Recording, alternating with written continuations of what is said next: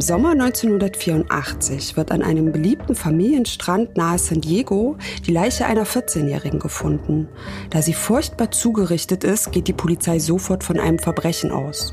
Doch aufklären kann sie den Fall zunächst nicht. Erst 2008 werden Parallelen zu einem anderen Mord veröffentlicht. Und auch hier ist das Opfer weiblich und noch sehr jung. Außerdem weist das Haar genau die gleichen furchtbaren Verstümmelungen auf und wurde am selben Strand gefunden. Alles nur Zufall oder treibt am Torrey Pines Beach ein Serientäter sein Unwesen? Was genau passiert ist und wieso es noch zu drei weiteren Todesfällen kommen wird, das erfahrt ihr gleich bei Mordlausch. Herzlich willkommen und schön, dass ihr wieder lauscht. Mein Name ist Golna Panahi und ich bin Autorin fürs Fernsehen. Und ich bin Lili Mertens und schreibe ebenfalls als Autorin und Redakteurin fürs TV. Lilly und ich sehen uns jede Woche einen True Crime Fall genauer an. Wir reden über Fälle, die uns besonders beschäftigt haben, entweder weil sie so spektakulär oder eben rätselhaft sind. Wir recherchieren, wir diskutieren und versuchen die Geschichte für euch einzuordnen. Und was dabei rauskommt, präsentieren wir euch jeden Donnerstag in einer neuen Folge Mordlausch, eurem spannenden True Crime Podcast von TLC.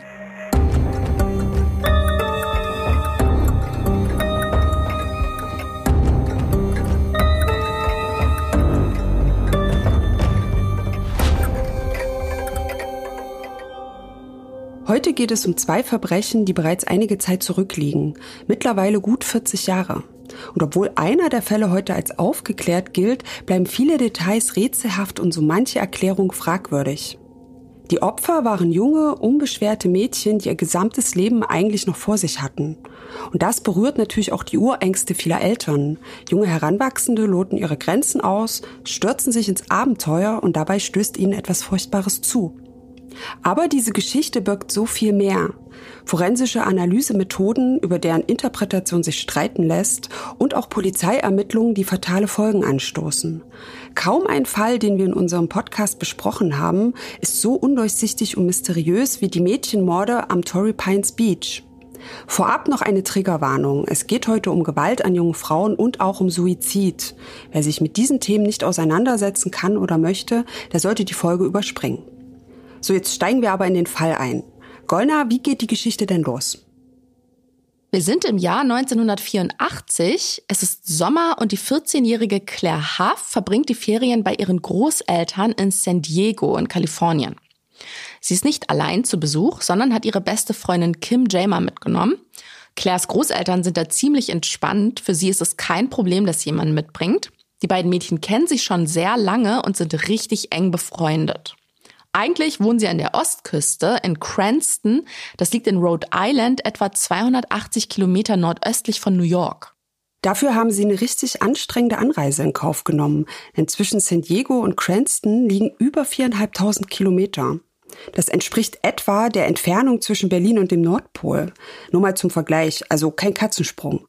Es ist ein ganz schöner Ritt, aber der lohnt sich. Endlose Sandstrände, der warme Pazifik vor der Haustür, Palmen und jeden Tag schönes sonniges Wetter, wie es sich für den Golden State gehört. Obendrauf gibt's in San Diego selbst ja auch noch genug zu entdecken und zu erleben. Besser kann man den Sommer eigentlich nicht verbringen. Es sind die letzten großen Ferien für Claire und Kim, bevor sie auf die Highschool gehen. Claire hat in der Heimat einen großen Freundeskreis. Sie ist ein lebensfrohes, aufgewecktes Mädchen und dazu noch ziemlich klug. Für ihre 14 Jahre sieht sie auch schon recht erwachsen aus. Ein wenig älter, würde ich sagen. Sie hat braune Augen, dunkelblonde lange Haare und der Schnitt erinnert so ein bisschen an die Mähne von Farrah Fawcett. Das war auch mein erster Gedanke. Ja, oder? Claire ist wie gesagt beliebt und hat keine Feinde. Ihr Vater Sam Huff hat mal erzählt, sie habe außerdem einen ausgeprägten Gerechtigkeitssinn. Zum Beispiel macht sie sich in der Schule für Mitschüler stark, die von Lehrern ungerecht behandelt werden. Auf jeden Fall eine gute und wichtige Eigenschaft, sich für andere einzusetzen. Ja. Claire steht außerdem total auf die Rockmusik ihrer Zeit. Bands wie Kiss, ACDC, Van Halen oder auch Ozzy Osbourne sind bei ihr ganz hoch im Kurs. Aber wir haben ja schon in der vorletzten Folge darüber gesprochen, welche Herausforderungen das Erwachsenwerden für junge Menschen so mit sich bringt. Die Gefühle fahren Achterbahn, man hört nicht immer auf die Eltern und macht vielleicht auch mal Dinge, die nicht sonderlich clever sind. Wie die meisten Mädchen mit 14 Jahren ist sie gerade dabei, erwachsen zu werden. Neben all den Unsicherheiten, mit denen sich Teenies so rumschlagen, ist Claire dennoch willensstark und auch etwas eigensinnig. Sie hat das Gefühl, ihr könnte nichts und niemand etwas anhaben. Ihre beste Freundin Kim, die sie ja wie gesagt nach San Diego begleitet hat, ist dagegen etwas zurückhaltender und vorsichtiger. Es sind also zwei Mädchen mit sehr unterschiedlichen Temperamenten, was in einer Freundschaft ja auch manchmal ganz gut sein kann. Und natürlich gehen die zwei oft ans Meer. Nicht weit vom Haus der Großeltern entfernt liegt der Torrey Pines Beach, ein gut besuchter öffentlicher Strand, der als sehr sicher gilt. Es gibt da auch Rettungsschwimmer, die den Strand tagsüber im Blick behalten, und er ist wirklich schön gelegen vor schroffen Felsen und direkt an einem Naturreservat. Torrey Pines Beach ist aber nicht nur bei Familien beliebt. Es lässt sich hier auch sehr gut surfen und daher treffen sich auch viele junge Menschen dort. Tagsüber zum Wellenreiten und Baden und abends zum Feiern. Und Claire liebt diesen Strand. Deshalb möchte sie unbedingt ein letztes Mal mit ihrer Freundin Kim dorthin, bevor die zurück in die Heimat fährt. Am besten natürlich am Abend, wenn ein bisschen was los ist. Und die zwei Mädchen schleichen sich am Abend vor Kims Abreise aus dem Haus. Sie gehen zum Strand und lassen sich dort an einem Abschnitt nieder, der etwas abgelegener ist. Claire fühlt sich pudelwohl und genießt den geheimen Ausflug. Kim hat dagegen ein komisches Bauchgefühl. Sie hat Angst und kann sich nicht so recht entspannen. Deshalb muss Claire ja auch versprechen, auf gar keinen Fall allein an den Strand zu gehen, wenn sie weg ist. Ja, und Claire hätte auf ihre beste Freundin hören sollen, denn ihr mulmiges Bauchgefühl ist mehr als berechtigt. Kim tritt dann am nächsten Tag die Heimreise an und Claire bleibt noch ein paar Tage. Sie isst mit ihren Großeltern zu Abend und die legen sich danach schlafen. Aber Claire ist noch nicht müde. Sie langweilt sich ein bisschen und beschließt deshalb, gegen 21 Uhr nochmal allein an den Strand zu gehen. Obwohl sie ihrer besten Freundin Kim eigentlich versprochen hat, das nicht zu machen. Am nächsten Morgen, am 24. August 84, stellen die Großeltern fest, dass Claire verschwunden ist. Sie hat nicht in ihrem Bett geschlafen und ist auch nicht im Haus. Von ihr fehlt jede Spur. Dafür sind jetzt natürlich alle möglichen Gründe denkbar. Vielleicht hat sie am Strand ein paar Leute kennengelernt und ist mit denen dort versackt. Oder sie ist einfach früh aufgestanden, wollte was fürs Frühstück holen und hat sich mit dem Nachbarsjungen der Schlange verquatscht. Fakt ist, Claire ist nicht da. Und sie hat ihren Großeltern auch keine Nachricht hinterlassen. Die sind nun krank vor Sorge und rufen dann bei der Polizei an, um sie vermisst zu melden. Danach rufen sie ihren Sohn Sam Huff an, also Claires Vater. Am selben Morgen passiert aber noch etwas anderes. Die Polizei wird an den Torrey Pines Beach gerufen, weil dort eine Leiche liegt. Die Polizei macht sich dann auch sofort auf den Weg. San Diego ist eine Großstadt, schlimme Verbrechen sind da jetzt leider keine Seltenheit, doch als die Beamten am Strand eintreffen, stockt selbst denen der Atem. Zwischen Wachturm 4 und Wachturm 5 finden sie die Leiche eines Mädchens oder einer jungen Frau. Es ist ein furchtbarer Anblick, denn der Körper ist blutüberströmt und übel zugerichtet. Eine Brust wurde abgetrennt, die andere weist Schnittwunden auf und sie hat Sand im Mund.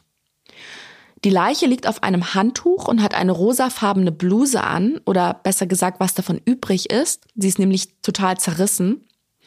Die Beamten können noch ein Radio und ein blutiges Messer sicherstellen. Außerdem Zigaretten und Streichhölzer, die in einem Laden ganz in der Nähe gekauft worden sind.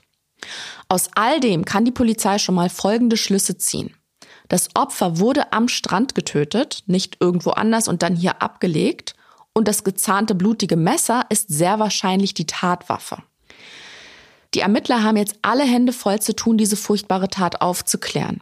Es können ein paar Spuren am Tatort gesichert werden, mit denen sich aber erstmal das Labor befassen muss. Und so viel kann ich hier schon sagen, einige der gesicherten Hinweise werden später noch von großer Bedeutung sein. Erstmal ist unklar, wer die Tote ist, die man da am Strand gefunden hat. Die Beamten vermuten allerdings gleich, es könnte sich um die 14-jährige Claire Huff handeln. Das Mädchen, das von seinen Großeltern fast zur selben Zeit vermisst gemeldet worden ist. Eine Identifizierung möchte man den Hafs aber ersparen, weil der Leichnam so schlimm verstümmelt wurde. Also fordern sie ihre Zahnarztakte an, um Claires Zahnstatus mit dem der gefundenen Leiche zu vergleichen. Naja, und als die Unterlagen in San Diego vorliegen, bestätigt sich der Verdacht. Die Tote ist die erst 14-jährige Claire Huff. Und als nächstes müssen ihre Eltern informiert werden. Ja, so eine Nachricht zu überbringen, stelle ich mir ja auch ziemlich schwierig vor. Ja, mit den Polizisten will man echt nicht tauschen. Das macht was mit einem. Aber noch viel schlimmer ist es natürlich für die Familie. Ich konnte es nicht glauben. Es war ein Schock. Wir hatten sie losgeschickt, um sich zu erholen. Stattdessen wurde sie getötet. Wen wir da eben gehört haben, ist Claires Vater Sam Huff. Er und die gesamte Familie stehen unter Schock. Er begibt sich mit seiner Frau Penny umgehend nach San Diego, wo sie am Flughafen von der Polizei abgeholt werden. Es folgt eine unruhige Nacht, in der kaum jemand ein Auge zubekommt, und gleich am nächsten Morgen fahren sie dann an den Strand zum Tatort. Dort treffen sie auf einen Rettungsschwimmer, der gerade am Aufräumen ist. Die Hafs sprechen den jungen Mann an und erklären ihm, wer sie sind. Der führt sie dann auch sofort zu der Stelle, an der Claire gefunden wurde. Und nicht nur das, wie der Zufall es so will, ist noch jemand in der Nähe. Nämlich der Mann, der Claire an jenem Morgen gefunden hat. Der Rettungsschwimmer kennt ihn vom Sehen her und sagt den Hafstern auch, wer das ist. Bei dem Finder handelt es sich um einen gewissen Wallace Wheeler. Ein schlanker, unauffälliger Mann um die 40 mit dunklen, zerzausten Haaren und einem Vollbart. Wheeler ist oft am Strand unterwegs, um Pfandgut zu sammeln. Er ist eigentlich ein ziemlich armer Tropf, der gerade keinen Job und keine eigene Bleibe hat. Er kann sich eine eigene Wohnung momentan nicht leisten und wohnt im Haus seiner Schwester, nicht weit von Claires Großeltern entfernt. Die Huffs überlegen auch, ob sie ihn ansprechen, doch irgendwas hält sie davon ab. Zum einen wollen sie sich nicht in die Ermittlungen einmischen, außerdem könnte er durch den Fund selbst noch unter Schock stehen oder womöglich zählt er ja für die Polizei sogar zu den Verdächtigen. Doch Wallace Wheeler findet selbst heraus, wer die beiden sind und sucht das Gespräch. Er stellt sich als Wally Wheeler vor und erzählt ziemlich seltsame Dinge, unter anderem, dass er hell sehen kann. Also im wörtlichen Sinne. Er kann im Dunkeln gut sehen, weil er Nachtpilot im Vietnamkrieg gewesen ist. Gut eine halbe Stunde redet er mit Penny und Sam Huff. Dabei erwähnt er aber mit keiner Silbe, dass er es war, der die Leiche ihrer Tochter gefunden hat. Komisch, es wäre ja der einzige Grund für ihn, die beiden überhaupt anzusprechen. Oder? Claires Eltern ist das auf jeden Fall ganz und gar nicht geheuer. Sie erzählen das der Polizei, die das Verhalten auch sehr verdächtig findet. Sie bitten die Huffs dennoch, mit Wallace Wheeler in Kontakt zu bleiben. Auch wenn er viel Konfuses von sich gibt, könnte er doch etwas zur Aufklärung des Falls beitragen. Ja, und als Claires Eltern San Diego wieder verlassen, geben sie Wheeler auch ihre Adresse in Rhode Island. Und tatsächlich liegt bei ihrer Rückkehr schon ein erster Brief im Briefkasten. Der Absender Wallace Wheeler. Und der Inhalt ist ziemlich irritierend. Er schrieb, wie Claire ihm in einer Vision erschienen sei, mit leuchtenden Augen und strahlendem Gesicht. Und dabei hatte er eine Leiche gefunden, die so schwer verstümmelt war, dass wir sie nicht sehen sollten. Ich könnte mir vorstellen, da dieser Wallace Wheeler im Vietnamkrieg war, hat das bestimmt mentale Spuren hinterlassen. Das Thema hatten wir ja schon öfter bei Mordlausch. Menschen kommen aus dem Krieg wieder und haben schlimme Dinge gesehen oder getan, die sie verarbeiten müssen. Und oft gelingt es nicht. Vielleicht hat er deshalb so merkwürdige Sachen erzählt und später dann auch geschrieben. Aber das ist jetzt nur eine Vermutung von mir. Ja, aber das ist definitiv eine Möglichkeit, die ich mir auch vorstellen kann. Es folgen jedenfalls weitere Briefe und in einem schreibt dieser Wheeler, er wisse, wer Claire umgebracht hat. Zwei Männer von einer nahegelegenen Rennbahn. Könnte ein vielversprechender Hinweis sein. Die Ermittler prüfen das auch. Diese Rennbahn befindet sich in Del Mar, einem kleinen Ort direkt am Torrey Pines Beach. Und tatsächlich, zum Tatzeitraum hat dort ein großes Festival stattgefunden, mit Zehntausenden Besuchern, darunter auch vielen Bikern. Das heißt, es könnte jede Menge Zeugen geben, die etwas gesehen haben könnten. Leider laufen die Ermittlungen aber ins Leere. Niemand kann den Beamten etwas Handfestes sagen, was wirklich weiterhilft. Ja, und Wieler schreibt fleißig weiter lange Briefe. Und deren Inhalt ist mächtig wirr und abstrus. Man weiß nicht, was wirklich der Wahrheit entspricht und was er einfach erfunden hat. Und eigentlich ist das auch das Letzte, was die Hafs jetzt gebrauchen können. Er macht es ihnen ja so noch schwerer, den Verlust ihrer Tochter irgendwie zu verarbeiten. Ich habe mich ja total gewundert, dass die Polizeibeamten von den Eltern von Claire verlangen, mit Wheeler in Kontakt zu bleiben. Ich verstehe natürlich die Idee dahinter, dass man sich hilfreiche Hinweise erhofft, aber warum haben die Beamten die Briefe nicht abgefangen? Warum mussten denn die Eltern diese Briefe lesen? Vielleicht, weil die Eltern in Rhode Island wohnen und die Polizei aber in Kalifornien ermittelt. Womöglich reichen die Befugnisse des San Diego Police Department dafür nicht aus. Ja, okay, das ist auf jeden Fall eine Erklärung. Wenn die die Briefe immer erst nach Kalifornien hätten schicken müssen, hätte das vermutlich sonst ewig gedauert. Na gut. Sam Huff lässt übrigens der Gedanke nicht los, dass Wheeler selbst was mit dem Mord an seiner Tochter zu tun haben könnte. Die Ermittler sprechen auch nochmal mit Wallace Wheeler und sie fragen ihn ganz direkt, ob er Claire Huff ermordet hat. Ja, und da wird Wheeler plötzlich klar, dass die Polizei ihn als Täter in Betracht zieht. Um sich nicht noch verdächtiger zu machen, hält er sich ab jetzt zurück mit seinen Äußerungen. Mag sein, dass der Mann ein wenig von der Rolle ist, aber es gibt keinerlei Beweise, die ihn belasten würden. Nur eine Sache bringt ihn überhaupt mit dem Fall in Verbindung. Er hat das Mädchen am Strand gefunden. Mehr nicht. Aber abgesehen von Wheeler ist da auch niemand, gegen den man jetzt ermitteln könnte. Um das zu ändern und schnellstmöglich neue Hinweise zu erhalten, wird eine Gedenkstelle am Tatort eingerichtet. Und dort verstecken die Ermittler ein kleines Mikrofon. Klingt für mich jetzt nicht sehr vielversprechend, aber ein Versuch ist es wert. Ja, das denkt sich halt auch die Polizei. Täter kehren ja angeblich häufig an den Ort des Verbrechens zurück und die Polizisten hoffen auch in diesem Fall. Wenn derjenige sich dann noch verrät, indem er etwas Belastendes erzählt, wäre das für die Ermittlung natürlich ein Volltreffer. Aber die Aktion hat leider nicht den erwünschten Erfolg. Sie bringt keine neuen Verdächtigen und auch keine neuen Hinweise. Nur eine Sache fällt einem aufmerksamen Ermittler damals auf. Der Fall Claire Huff hat Ähnlichkeit mit einem früheren Mord, der ebenfalls am Torrey Pines Beach begangen wurde. Nämlich nur sechs Jahre früher, im August 1978. Und auch hier sind die Spuren leider überschaubar und der Mord ist nicht aufgeklärt. Ein junges, 15-jähriges Mädchen ist vergewaltigt und dann erschlagen worden. Ihr Name? Barbara Nantes. Und es gibt Parallelen, die nicht von der Hand zu weisen sind. Die Vorgehensweise des Täters oder der Täter ähnelt sich. Beide Mädchen sind sexuell missbraucht worden, hatten Sand im Mund und Schnittwunden im Brustbereich. Auch scheint die Vergewaltigung in beiden Fällen das hauptsächliche Motiv zu sein. Grund genug, die Akte Nantes noch einmal zu öffnen. Was wissen wir denn über das Opfer? Barbara Nantes ist damals im Sommer 1978 15 Jahre alt. Sie ist ein hübsches, fröhliches Mädchen mit langen, dunklen Haaren, einem schmalen Gesicht und großen braunen Augen.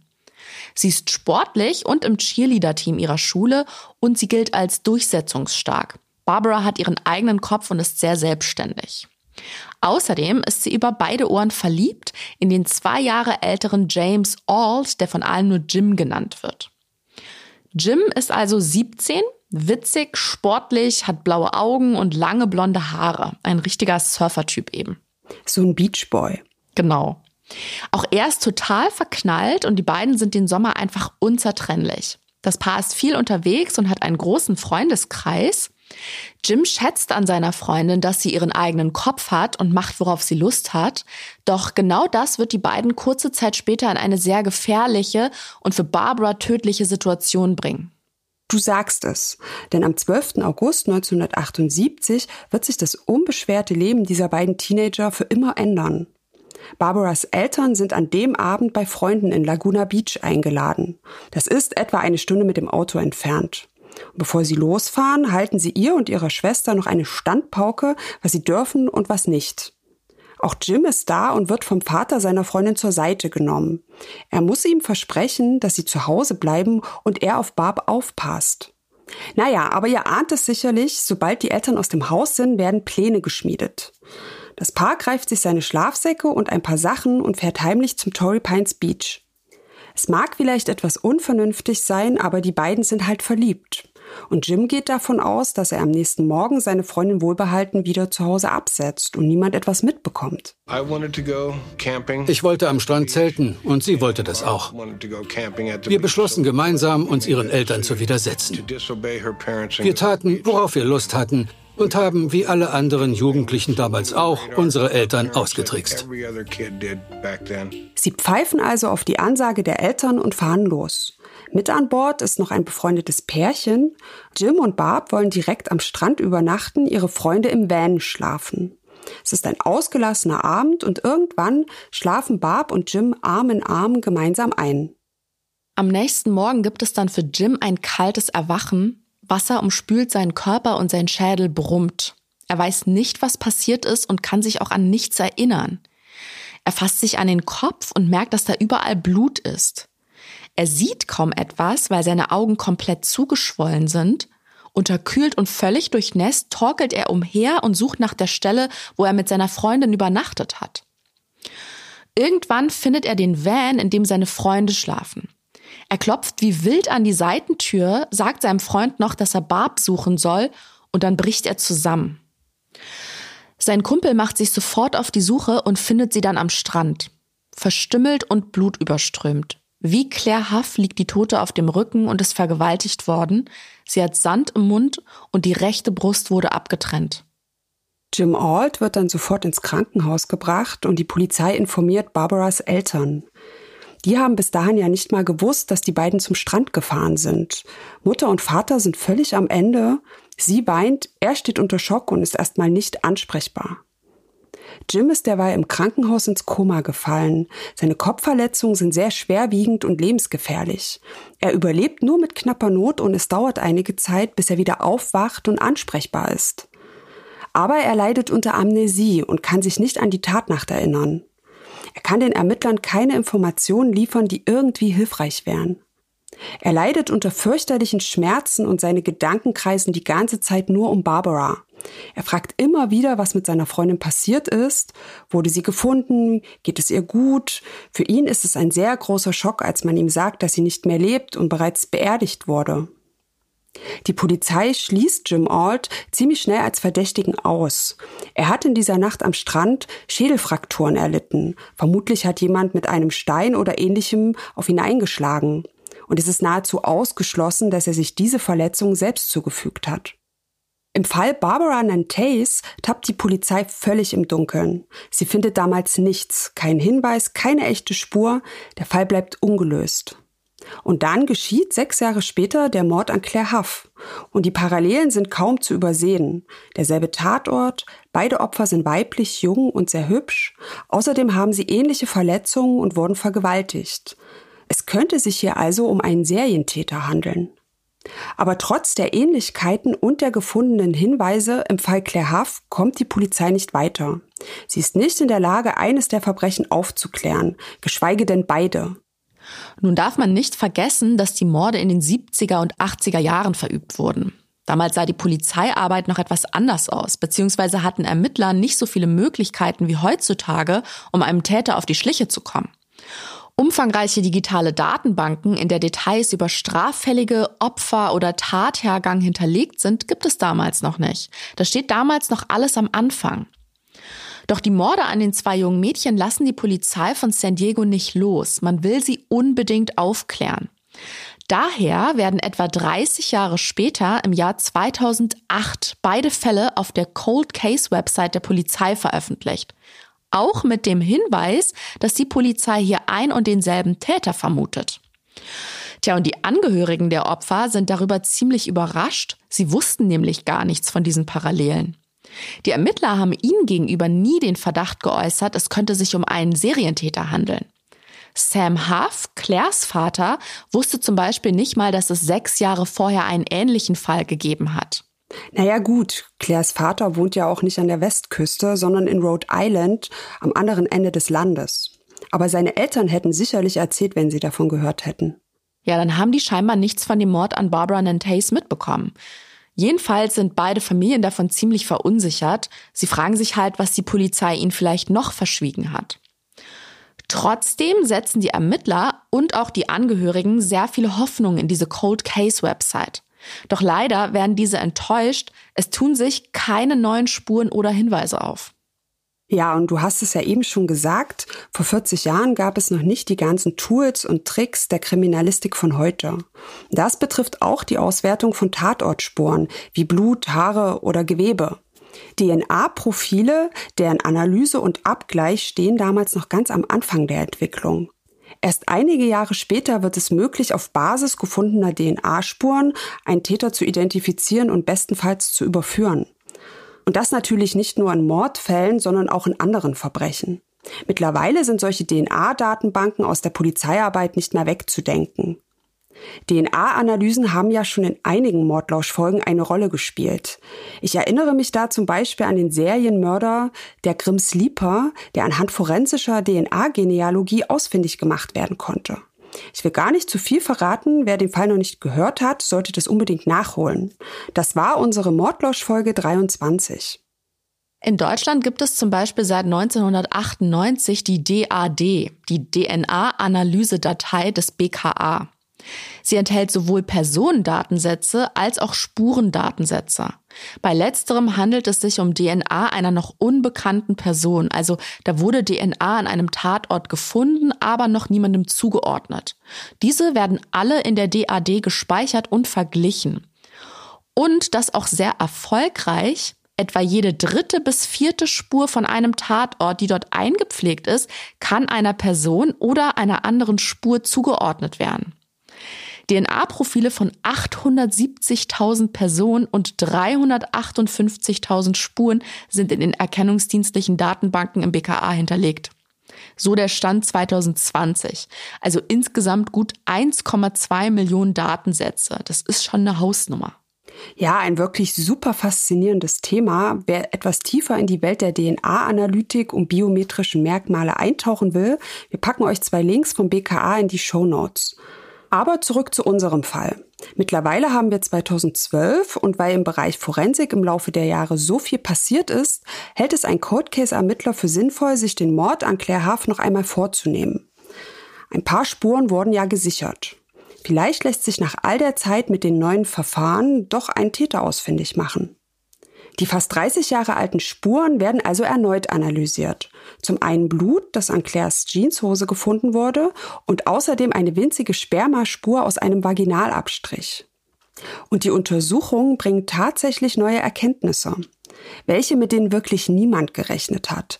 Denn offenbar sucht die Polizei nicht nur nach einer Person. Es wird nämlich DNA von zwei Männern gefunden. Bevor wir uns die beiden genauer ansehen, erzähle ich noch mal kurz, was bisher passiert ist. 1984 wird die 14-jährige Claire Huff tot an einem Strand nahe San Diego aufgefunden. Ihr Körper ist fürchterlich zugerichtet und sie wurde sexuell missbraucht. Schnell gibt es einen ersten Verdächtigen, Wallace Wheeler. Der Mann hat die Leiche am Strand gefunden und er scheint ein wenig verwirrt zu sein. Er schreibt den Huffs jede Menge seltsame Briefe. Und zwischen vielen kryptischen Informationen steht darin auch etwas Interessantes. Er wisse, wer die Tat begangen hat. Angeblich waren es zwei Täter, die von einer nahegelegenen Rennbahn gekommen sind.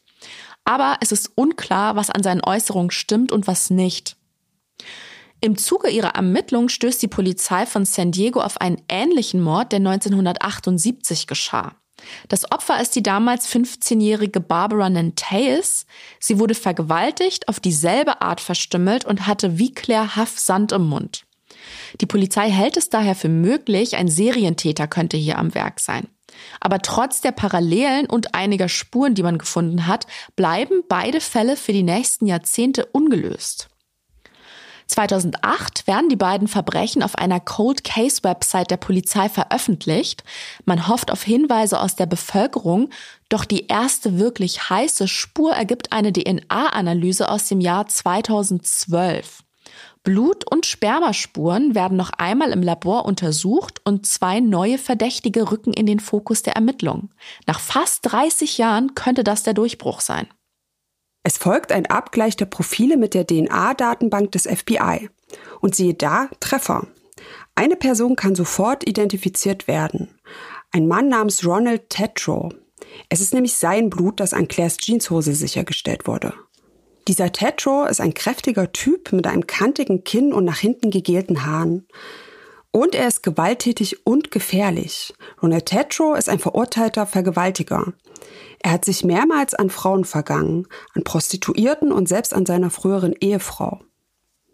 Er hat 1975 eine junge Frau entführt und vergewaltigt und dafür wurde er auch zur Rechenschaft gezogen. 1982 wird er auf Bewährung entlassen und zieht nach San Diego. Das heißt also, als Claire Huff 1984 ermordet wurde, ist er in der Stadt und auf freiem Fuß. Ein Jahr später wird er für die versuchte Vergewaltigung einer 16-Jährigen verhaftet. Er wollte die junge Frau mit einem Taser außer Gefecht setzen, aber glücklicherweise ging der Plan nicht auf. Das Ganze geschah in einem Vorort von San Diego und als er seine Haftstrafe antreten soll, hat er dann versucht, sich umzubringen. Da sein Blut an Claires Hose gefunden wurde, nehmen die Ermittler an, dass er die Tat selbst begangen hat oder anwesend war. Vermutlich ist sein Blut auf die Jeans gelangt, als das Opfer versucht hat, sich zu wehren. Tetro ist damit der Hauptverdächtige im Fall Claire Huff. Doch es gibt ein Problem. Der Mann ist bereits gestorben. Am 24. August 2011 wird seine Leiche im flachen Wasser des Holston River in Tennessee gefunden. Sein Boot treibt gut 10 Kilometer flussaufwärts. Die Autopsie ergibt, dass er ertrunken ist. Es gibt also keine Möglichkeit, ihn zu befragen, was da 1984 am Torrey Pines Beach passiert ist und wie sein Blut auf die Kleidung des Opfers gelangen konnte. Es gibt ja noch die zweite DNA, die gefunden und abgeglichen wurde, und auch hier gibt es ein Match. Und das überrascht und schockt die Ermittler erstmal. Das Genmaterial aus der Spermaspur gehört einem Mann aus den eigenen Reihen, nämlich Kevin Brown. Der war Forensiker für die Polizei von San Diego und ist mittlerweile im Ruhestand. Kevin Brown ist Anfang 60, ein schlanker Mann mit kurzen, leicht lockigen Haaren und Brille. Kollegen von früher beschreiben ihn als ruhigen, eher introvertierten und zurückhaltenden Zeitgenossen, der immer respektvoll mit anderen umgegangen ist und als sehr hilfsbereit gilt. Also das völlige Gegenteil von Ronald Tetro. Ja, deshalb wird auch als erstes geprüft, wie das zusammenpassen kann. Ein verurteilter Vergewaltiger und ein DNA-Forensiker machen gemeinsame Sache schon irgendwie abwegig.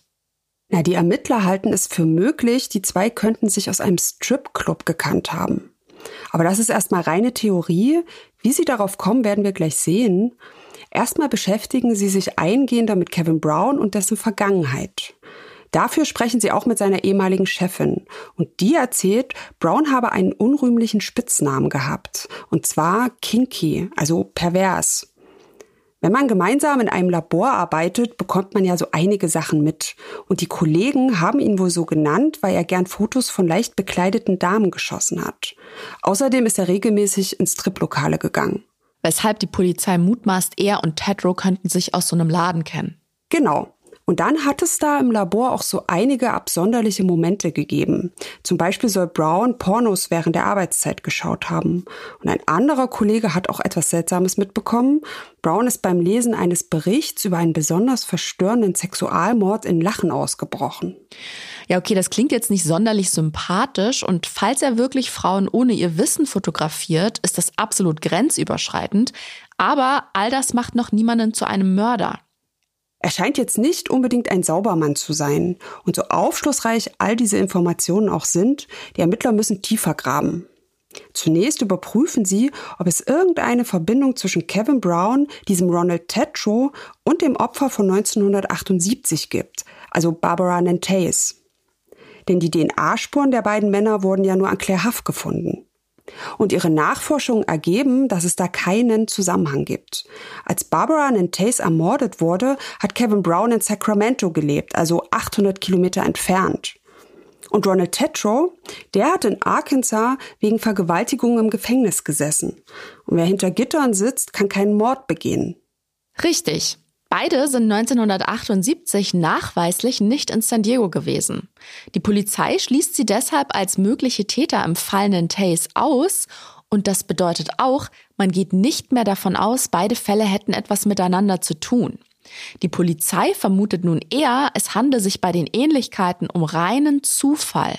Oder, was auch denkbar wäre, im Fall Claire Huff könnte ein Nachahmer die Tat begangen haben. Wobei Barbaras damaliger Freund Jim das sehr skeptisch sieht. Für ihn sind die Parallelen zwischen den beiden Morden zu frappierend. Er glaubt nicht an Zufall. Ronald Tetro ist ja bereits tot, aber Kevin Brown, der lebt noch. Und bevor wir darüber reden, wie es für ihn weitergeht, machen wir einen kleinen Exkurs in die forensische Laborarbeit der 80er Jahre. So eindeutig ist das mit der gefundenen DNA nämlich doch nicht. Denn obwohl man Kevin Browns DNA in der Probe nachweisen konnte, heißt das nicht zwangsläufig, dass er ein Täter war. Sie könnte nämlich auch durch Spurenübertragung dort hineingelangt sein. Heute gibt es strikte Hygienevorschriften, um solche Übertragungen zu unterbinden. Aber wir hatten es ja vorhin schon gesagt, in den 70er und 80er Jahren ist die Arbeit in einem Polizeilabor noch ganz anders abgelaufen. Die Möglichkeiten, DNA-Spuren auszuwerten, waren einerseits noch sehr beschränkt, andererseits wusste man vieles auch einfach noch nicht. Um festzustellen, mit was für einer Körperflüssigkeit man es überhaupt zu tun hat, waren Vergleichsproben nötig. Also Gewebe, Sperma oder Blut bekannten Ursprungs. Warum? Das kann uns Keith Inman, ein ehemaliger Kollege von Kevin Brown, erklären. Wenn wir damals feststellen wollten, um welche Körperflüssigkeit es sich bei einer Probe handelte, brauchten wir Vergleichsproben bekannten Ursprungs. So konnten wir testen, ob unsere Chemikalien korrekt reagierten, bevor wir die echte Probe untersuchten. Darum hatten wir immer Vergleichsproben von Blut, Sperma und Speichel da, um unsere Reagenzien zu testen, bevor wir damit die Beweise untersuchten. Ja, und bekannten Ursprungs bedeutet wirklich, dass die Proben zum Teil einfach von den Mitarbeitern stammten. Und tatsächlich existiert damals auch eine Spermaprobe von Kevin Brown im Labor. Das erklärt aber immer noch nicht, wie seine DNA nun in die Probe von Claire Huff gelangt sein könnte. Dafür müsste sie im selben Raum gelagert und irgendwie übertragen worden sein.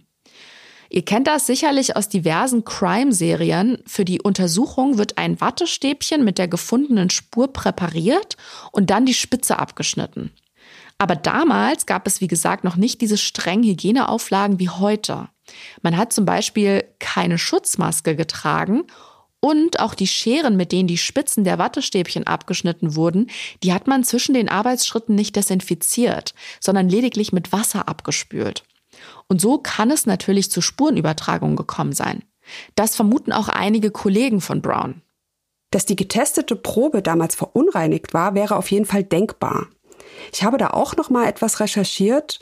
Heute ist zwar viel mehr möglich, dafür stehen die Forensiker aber vor ganz anderen Herausforderungen. Die Analysen und Tests sind mittlerweile so sensibel, dass selbst kleinste Kontaktspuren nachgewiesen werden können, sogenannte Touch-DNA oder Trace-DNA. Winzige abgestorbene Hautzellen können schon allein durch Händeschütteln übertragen werden.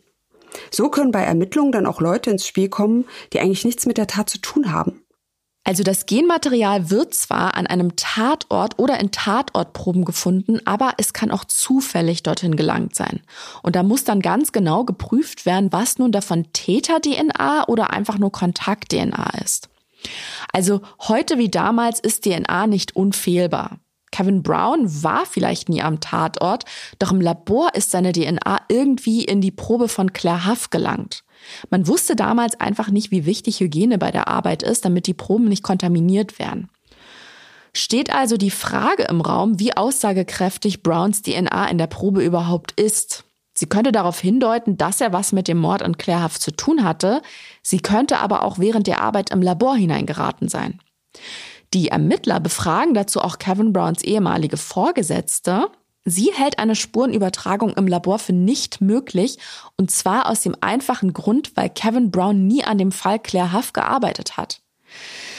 Hm, so richtig weiter ist die Polizei durch die Befragung nicht, deshalb wollen sie dann auch persönlich mit Kevin Brown reden. Ja, und am 9. Januar 2014 statten die Ermittler Brown einen Besuch ab. Und auch eine Hausdurchsuchung wird beantragt. Doch die Ermittler kommen erstmal unter dem Vorwand vorbei, man wolle mit Brown über einen seiner alten Fälle reden, also an dem er mal gearbeitet hat. Brown bittet sie nichtsahnd herein und sie unterhalten sich gut eine Stunde über die Arbeit der Polizei und über einige alte Fälle. Irgendwann fragen sie ihn dann, ob er einen gewissen Ronald Tetro kenne. Aber er verneint das. Sie zeigen ihm auch das Foto einer jungen Frau mit langen hellbraunen Haaren und fragen ihn, ob er weiß, wer das ist. Also vermutlich ein Bild von Claire Huff. Und da antwortet Brown, er erinnere sich an sie. Oder besser gesagt, er glaubt sich zu erinnern. Nämlich daran, mal eine junge Frau getroffen zu haben, die aus einer anderen Stadt kam und mit ihrer Freundin hier war. Die könnte Claire geheißen haben und mit der hatte er wohl auch Sex. Aber so richtig sicher ist Brown sich da nicht. Für die Ermittler klingt das natürlich wie ein Sechser im Lotto. Nach 30 Jahren könnten sie nun einen der Täter vor sich sitzen haben. Auch seine Frau wird angerufen. Rebecca Brown arbeitet als Lehrerin in einer Schule. Sie wird auf den Parkplatz gebeten und dort zeigt man ihr einen Durchsuchungsbeschluss. Sie muss sofort zu ihrem Haus fahren. Die Ermittler folgen ihr und dort angekommen muss sie zusehen, wie Polizisten kistenweise Dinge aus ihrem Zuhause tragen. Danach hält man ihr eine Liste unter die Nase, die sie unterschreiben soll, und dann sind sie auch wieder verschwunden. Nun hat sich Kevin Brown ja mit seiner Aussage selbst belastet. Er steht unter Tatverdacht. Aber seine Frau Rebecca glaubt an seine Unschuld. Sie erklärt sich die Äußerung wie folgt. Er wollte sich nur kooperativ zeigen und sagte deshalb, dass er in den 80ern Sex mit einer Frau namens Claire hatte, die seiner Meinung nach jedoch über 20 Jahre alt war. Sie war mit einer Freundin zu Besuch gewesen hatte im Hotel geschlafen und sich ein Auto gemietet. Wie sollte sie also das Mädchen gewesen sein, das seine Großeltern besucht hatte? Sogar einer der Detectives hat seine Zweifel geäußert. Man muss ihr dazu sagen, dass diese Begegnung weit vor der Ehe von Rebecca und Kevin Brown lag. Die haben erst Anfang der 90er geheiratet. Rebecca Brown sagt es ja. Einer der Ermittler zweifelt also auch daran, dass er für den Mord verantwortlich war. Dennoch bleibt Kevin Brown für die Polizei tatverdächtig. Denn ein Alibi für den 24. August 1984 kann er nicht liefern. Er weiß einfach nicht mehr, was er genau an diesem Tag vor fast 30 Jahren gemacht hat. Was ja auch nachvollziehbar ist. Ich wüsste das auch nicht mehr und hätte bestimmt auch keinen Planer aufgehoben, der darüber Aufschluss geben könnte. Kevin Brown aber schon. Er hat seine alten Arbeitsunterlagen noch im Haus und daraus geht hervor, dass er einen Tag nach dem Mord am Strand arbeiten war. Nur was er am Abend davor gemacht hat, also am Tatabend, das kann er nicht rekonstruieren. Seiner Frau hat er wohl noch Folgendes gesagt. Selbst wenn er jemanden im LSD-Rausch umgebracht hätte, wäre er danach niemals dazu fähig gewesen, am nächsten Tag ins Labor zu gehen. Brown beharrt auf seiner Unschuld. Und es gibt ja, wie gesagt, auch Zweifel. Auch frühere Kollegen können sich nicht vorstellen, dass er ein Mörder ist und 30 Jahre ohne Gewissensbisse weiterlebt. Und er ist zuvor auch nie kriminell auffällig geworden. Der Mann wurde weder geblitzt, noch war er je in eine Prügelei verwickelt. Die ganze Situation schlägt Kevin Brown mächtig aufs Gemüt. Er ist schockiert, dass man ihm eine solche Tat überhaupt zutraut. Und er hat große Angst davor, bis zur Verhandlung ins Gefängnis zu müssen. Er weiß, was Leuten dort widerfährt, die sich an einem Mädchen vergangen haben. Hinzu kommt, dass er ja selbst viele Jahre für die Polizei von San Diego Kriminalfälle bearbeitet hat. Für viele Insassen wäre er deshalb erst recht ein rotes Tuch. Brown ist vorzeitig in den Ruhestand gegangen und das auch aus gutem Grund. Er hat wohl in vielen Fällen vor Gericht als Zeuge ausgesagt, was ihm extrem zugesetzt hat. Er hat zum Beispiel auch unter Angstzuständen gelitten, die sich nach der Hausdurchsuchung dann noch verstärken. Hinzu kommen Schlafstörungen. Er kriegt nachts kaum noch ein Auge zu und er nimmt sehr stark ab. Der ganze Stress macht ihn total unkonzentriert. Er baut in dieser Zeit auch zwei Verkehrsunfälle. Alles in seinem Leben dreht sich nur noch um die Ermittlungen und das belastet ihn ungemein. Er fühlt sich regelrecht verfolgt und überwacht. Und über allem hängt die große Angst, ins Gefängnis zu müssen und dort Opfer von Gewalt zu werden. Es sind schwierige Monate für die Browns. Kevins Frau Rebecca sieht, wie ihr Mann leidet und gibt sich die größte Mühe, ihn zu unterstützen. Als sie am 20. Oktober 2014 nach Hause kommt, ist ihr Mann nicht da. Sie geht in die Küche und dort findet sie eine aufgeschlagene Bibel. Und die Seite ist anscheinend nicht zufällig gewählt, denn dort steht ein Psalm über falsche Anschuldigungen. Ja, und da beschleicht Rebecca Brown ein mulmiges Gefühl. Sie ruft ihren Mann auf dem Mobiltelefon an Sie bekommt dann aber schnell mit, dass sich sein Handy im Haus befindet. Daneben liegt auch seine Armbanduhr. Sie ruft die Nachbarn an, seine Schwester, aber niemand weiß, wo er ist oder was er vorhat. Dann fällt ihr aber was ein. Die Browns haben eine Ferienhütte, in der etwas repariert werden musste. Sie ruft also auch dort die Nachbarn an, aber sie haben weder Kevin Brown noch sein Auto bei der Hütte gesehen. Mittlerweile ist es dunkel draußen und von Kevin Brown fehlt noch immer jede Spur. Rebecca versucht ruhig zu bleiben und macht sich aber gleichzeitig unheimliche Sorgen. Sie überlegt nun, ob er vielleicht von der Straße abgekommen sein könnte und bittet die Highway Patrol um Hilfe. Es ist ja gut möglich, dass er wieder einen Unfall hatte. Und die Autobahnpolizei hält nun die Augen nach seinem Wagen offen. Nach einer kurzen, schlaflosen Nacht ruft Rebecca am nächsten Morgen die Polizei Und an diesem Abend gegen 22 Uhr steht ein Beamter vor ihrer Tür und teilt ihr mit, dass ihr Mann gefunden wurde. Man hat ihn in der Nähe ihrer Hütte entdeckt. Er hat sich an einem Baum erhängt. Einen Abschiedsbrief hat er nicht hinterlassen. Der Fall Claire Huff hat ja über die Jahre für mächtig Aufsehen gesorgt. Immer wenn es neue Entwicklungen gab, haben die Medien ausgiebig darüber berichtet. Und als der Selbstmord von Kevin Brown bekannt wird, natürlich auch. Sein Foto geht durch die Medien und er wird als Mittäter oder Verdächtiger dargestellt. Überall heißt es, er soll etwas mit dem Mord an der 14-jährigen Claire Huff 1984 am Torrey Pines Beach zu tun haben. Dabei kam es bisher nicht mal zu einer Anklage. Und dass es auch Fakten gibt, die ihn entlasten, wird anscheinend ignoriert. Denn mit einer Stellungnahme nach Browns Autopsie gibt die Polizei Folgendes bekannt. Der Fall Claire Huff sei aufgeklärt. Ihre Mörder sind Ronald Tetro, der bereits 2011 verstorben ist, und Kevin Brown. Für die ist der Fall also offiziell abgeschlossen. Und der Selbstmord von Brown wirkt auch auf viele wie ein Schuldeingeständnis. Für seine Frau Rebecca ist es nur schwer zu ertragen. Bis heute ist es für sie unvorstellbar, ihr Mann habe eine 14-Jährige umgebracht. Er war unschuldig und konnte keiner Fliege was zuleide tun. Ich möchte, dass die Huffs wissen, dass mein Mann nichts mit dem Mord an ihrer Tochter zu tun hatte. Rebecca Brown glaubt fest an seine Unschuld. Und das ist auch der Grund, warum sie gegen die Ermittler des San Diego Police Department eine Klage anstrengt. Was echt mutig ist, mit der Polizei legt man sich ja am besten nicht an. Naja, sie ist halt der Meinung, das Polizistenteam habe ihren Mann damals bedrängt, obwohl seine DNA auch anders in die Spur vom Tatort gelangt sein könnte. Das ist absolut denkbar, aber die Ermittler haben das völlig außer Acht gelassen. Die wollten den Fall einfach lösen, komme was wolle. Damit argumentieren auch Browns Anwälte, die Polizei hat wohl bei der Beantragung der Hausdurchsuchung genau diese wichtigen Informationen unter den Tisch fallen lassen.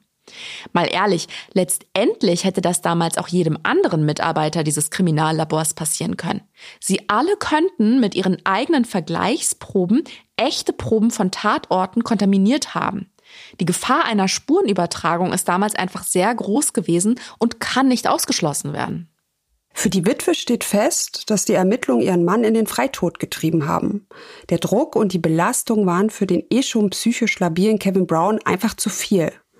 Und der Staat gibt ihr Recht. Ein Richter entscheidet dann im Mai 2017, dass ihre Klage zulässig ist. Die angeführten Beweise reichen aus. Die Polizei von San Diego muss sich nun vor Gericht verantworten. Die Verhandlung findet dann im Jahr 2019 statt und Browns Anwälte haben ihre Hausaufgaben gemacht. Am Ende des Prozesses entscheiden die Geschworenen einstimmig und Rebecca Brown werden ganze 6 Millionen Dollar zugesprochen. Kevin Browns Ehefrau hat den Ruf ihres Mannes rehabilitiert. Im Fall Claire Huff wird offiziell nicht mehr ermittelt und trotzdem bleibt so einiges an den Mädchenmorden von Torrey Pines Beach bis heute rätselhaft. Denn Kevin Brown ist nicht der Einzige, der sich das Leben genommen hat. Auch Wallace Wheeler hat Selbstmord begangen. Ihr erinnert euch? Der verwirrte Mann, der die Leiche von Claire Huff 1984 am Strand gefunden hat. Er ist bereits 1988, also vier Jahre später, von einem Hochhaus in den Tod gesprungen. Und auch der angebliche Bootsunfall von Ronald Tedrow 2011 wird mittlerweile angezweifelt. Und zwar haben Journalisten zum Fall Claire Huff recherchiert. Dabei sind ihnen der Polizeibericht, der Obduktionsbericht und die Polizeifotos zu Tedrows Unfall in die Hände gefallen. Und was darin steht, lässt nun zwei Möglichkeiten zu. Entweder ist es tatsächlich ein Unfall gewesen oder der Mann hat sich umgebracht. Denn es gibt da zwei Details, die das nahelegen. Tetro hat sich ein Boot gemietet, obwohl er gar nicht schwimmen konnte. Und damit nicht genug, er ist auf den Tag genau 27 Jahre nach Claires Ermordung damit rausgefahren, am 24. August 2011. Könnte natürlich alles nur Zufall sein oder eben nicht. Fakt ist, keiner der drei Verdächtigen im Mordfall Claire Huff ist eines natürlichen Todes gestorben was die ganze Geschichte noch heute wirklich mysteriös macht. Für das San Diego Police Department ist der Fall Claire Huff abgeschlossen. Der Mord an Barbara Nantes und der Mordversuch an Jim Alt bleiben aber bis heute ungeklärt. Einen Zusammenhang zwischen den Taten hat man ja mittlerweile verworfen. Ja, und auch nach 40 Jahren ist der Verlust für die Angehörigen und Freunde der Opfer nur schwer zu akzeptieren. Ihre Trauerarbeit hält bis heute an. Sam Huff, Claires Vater, hat in einem Interview mal erzählt, er und seine Frau haben nach Claires Ermordung ihr Tagebuch gefunden. Und darin seien nur positive, fürsorgliche Gedanken notiert. Ja, und genau so versuchen sie ihre Tochter in Erinnerung zu behalten, als die lebensfrohe und freundliche Person, die sie war. Auch die Familie von Barbara Nantes versucht mit den Geschehnissen ihren Frieden zu machen, aber man kann sich vorstellen, wie schwierig das ist. Ihre Schwester Lorraine haben die Umstände, wie Barbara zu Tode kam, lange Zeit verfolgt. Sie hat ihr dann einen Brief geschrieben, den sie auch am Grab laut vorgelesen hat. Sie schreibt darin, wie sehr sie Barbara vermisst und vor allem geliebt hat. Und das hat ihr wohl sehr geholfen. Aber auch Barbaras damaliger Freund Jim Ault lässt die Vergangenheit nicht los. Er hat ja den Angriff am Strand selbst nur knapp überlebt. Ihn plagen nach wie vor Schuldgefühle, weil er seiner Freundin damals nicht helfen konnte. Er geht einen anderen Weg und hat bereits vor über zehn Jahren eine Online-Gruppe ins Leben gerufen. Dort tauscht er sich mit anderen Betroffenen über das Erlebte aus und versucht, die zu unterstützen, die Ähnliches erleben mussten. Ja, und damit sind wir auch schon wieder am Ende unserer heutigen Folge angelangt. Jetzt noch eine kleine Erinnerung in eigener Sache. Wir sind dieses Jahr beim Deutschen Podcastpreis dabei, in der Kategorie Lifestyle. Ziemlich aufregend und wir würden uns riesig freuen, wenn ihr uns unterstützt und eure Stimme in unserem Topf landet. Das Voting ist bis zum 8. Mai möglich und den Link dazu packen wir euch in die Show Notes. Wir freuen uns natürlich auch, wenn ihr uns liked, folgt und abonniert und wo es möglich ist, einen lieben Gruß oder fünf Sterne dalasst. Für alle, die ganz neu bei Mordlausch dabei sind, hört auch gerne in unsere anderen Folgen rein. Es sind wirklich jede Menge spannende Fälle dabei. Alle Infos zum Mordlausch findet ihr auf tlc.de slash podcast. Wir hören uns nächste Woche am Donnerstag wieder und Lilly verrät euch noch schnell, worum es da geht. Da sind wir wieder in den USA, dieses Mal aber an der Ostküste in Sarasota, Florida. Dort verschwindet eine 36-Jährige von heute auf morgen, ohne eine Nachricht zu hinterlassen. Die Familie kann sich das nicht erklären und meldet die Frau vermisst.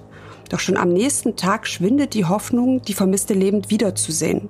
Denn eine Leiche wird gefunden, in einer verlassenen Gegend fernab der Stadt, in Laken gehüllt und seltsam verschnürt. Um wen es sich da handelt und ob der Täter gefasst wird, darüber reden wir nächste Woche in einer neuen Folge von Mordlausch, eurem spannenden True Crime Podcast von TLC.